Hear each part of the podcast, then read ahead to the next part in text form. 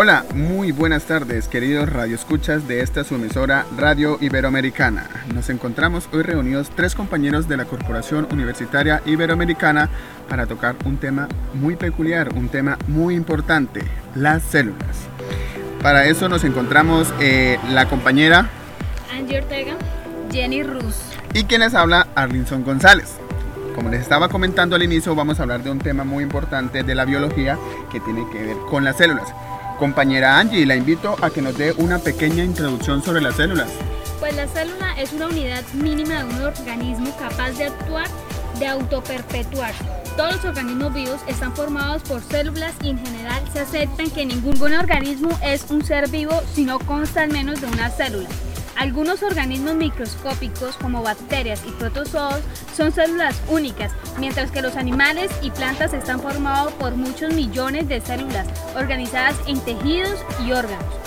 Aunque los virus y los estratos acelulares realizan muchas de las funciones propias de la célula viva, carecen de vida independientemente, capacidad de crecimiento y reproducción propios de las células y, ¿No se consideran seres vivos? La biología estudia las células en función de su constitución molecular y la forma en que cooperan entre sí para constituir organismos muy complejos, como el ser humano. Para poder comprender cómo funciona cualquier organismo vivo sano, cómo crece y se desarrolla y qué falla en caso de algún contratiempo, es imprescindible conocer las células que lo constituyen. Claro que sí, compañera Angie, pero al mismo tiempo sabemos que existen dos grandes tipos de células. Por favor, coméntenos cuáles son ellas y cuáles son sus siete partes. Adelante. Bueno, compañero, como usted dice, sí, existen dos grandes tipos de célula. La célula procariota, que es procariontes, que comprende las células de arqueas y bacterias Célula eucariota, propia de las eucariotas, tales como la célula animal, célula vegetal, células de hongos y protistas. Aquí le voy a dictar unos ejemplos de estas células. Uno son las bacterias, son ejemplos de células procariotas más populares. Suelen presentarse en forma de barrera, esférica o en espiral. La función de estas células es la de composición, fermentación y juega un papel decisivo en la digestión. Célula de organismos protistos, a pesar de ser la célula eucariota, suele darse de manera unicelular.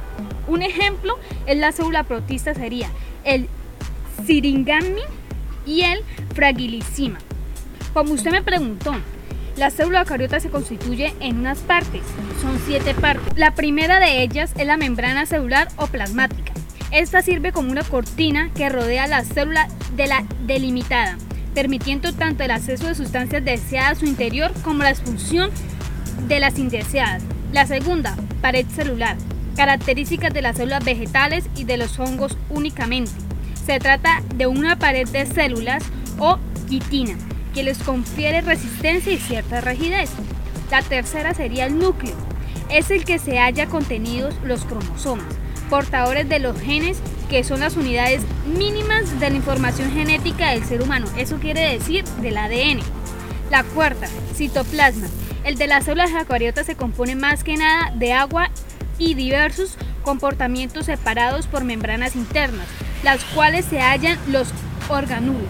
La otra es lisosomas. Contiene material genético necesario para la asimilación de las sustancias que ingresen a la célula. Otra, mitocondrias. Son las encargadas del proceso metabólico, es decir, la producción de energía a partir de respiración o fotosíntesis.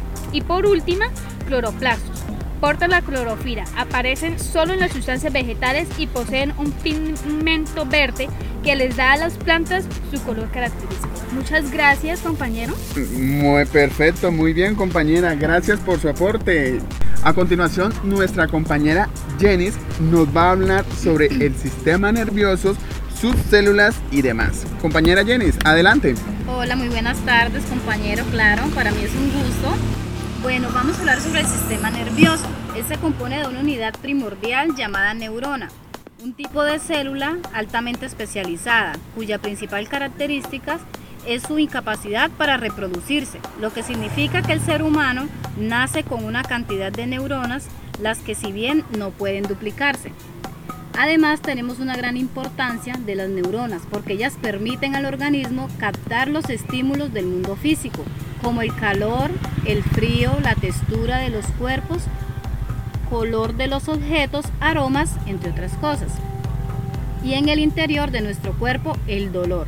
Se encargan de llevarlos al cerebro y de este órgano por, medio de las vías eferentes llevar una respuesta específica para cada estímulo percibido. Además permite ser el soporte del aprendizaje, la memoria y el conocimiento. Como todas las neuronas, ellas forman la red neuronal por sinapsis, ¿Qué quiere decir? La transmisión y conducción del impulso nervioso. También el organismo recibe todo tipo de estímulos y para cada estímulo se elabora una respuesta específica llevada por las neuronas agrupadas en forma de nervios. Compañera Jenis, y dígame cuáles son las partes de las neuronas y sus funciones principales. Claro, compañero. Las partes de las neuronas, entre ellas tenemos el soma o el cuerpo celular, que es la parte principal de la neurona. Su forma es variable y así se produce la energía para el funcionamiento de la neurona. Las siguientes son las dendritas. Son prolongaciones que salen de distintas partes del soma y tienen la función de recibir impulsos de otras neuronas y enviarlas hasta el soma. Y la última es el axón. Es una prolongación del soma que se extiende en dirección opuesta a las dendritas y tiene la función de conducir un impulso nervioso desde el soma hacia otra neurona. Claro que sí, compañera Jenis. Eh, sabemos que también existe otra clase de células nerviosas, muy conocidas como células gliales, que pocos son nombradas, pero que también son muy importantes. Compañera Jenny, díganos por qué. Claro que sí, mira, son las células gliales o neuroglías. Tienen esos dos nombres, así las podemos identificar. Ellas son células del tejido nervioso donde actúan en funciones auxiliares complementando a las neuronas, que son las principales responsables de la función nerviosa. Son asegurar el mantenimiento del equilibrio de las neuronas. Ellas también desempeñan de forma principal la función de soporte de las neuronas. Además intervienen activamente en el procesamiento cerebral de la información en el organismo. Estas células se dividen en microglías, astrocitos, oligodendrocitos o células ependimarias. Perfecto, radioyentes, hasta aquí llegó nuestro programa en el día de hoy. Ustedes se preguntarán, pero ¿por qué profundizaron en el sistema nervioso y precisamente en las neuronas y las células gliales? Pues resulta y pasa que esto es un programa dirigido a la rama de la psicología, las cuales manejan el sistema nervioso y por eso nos enfatizamos o profundizamos en este tema.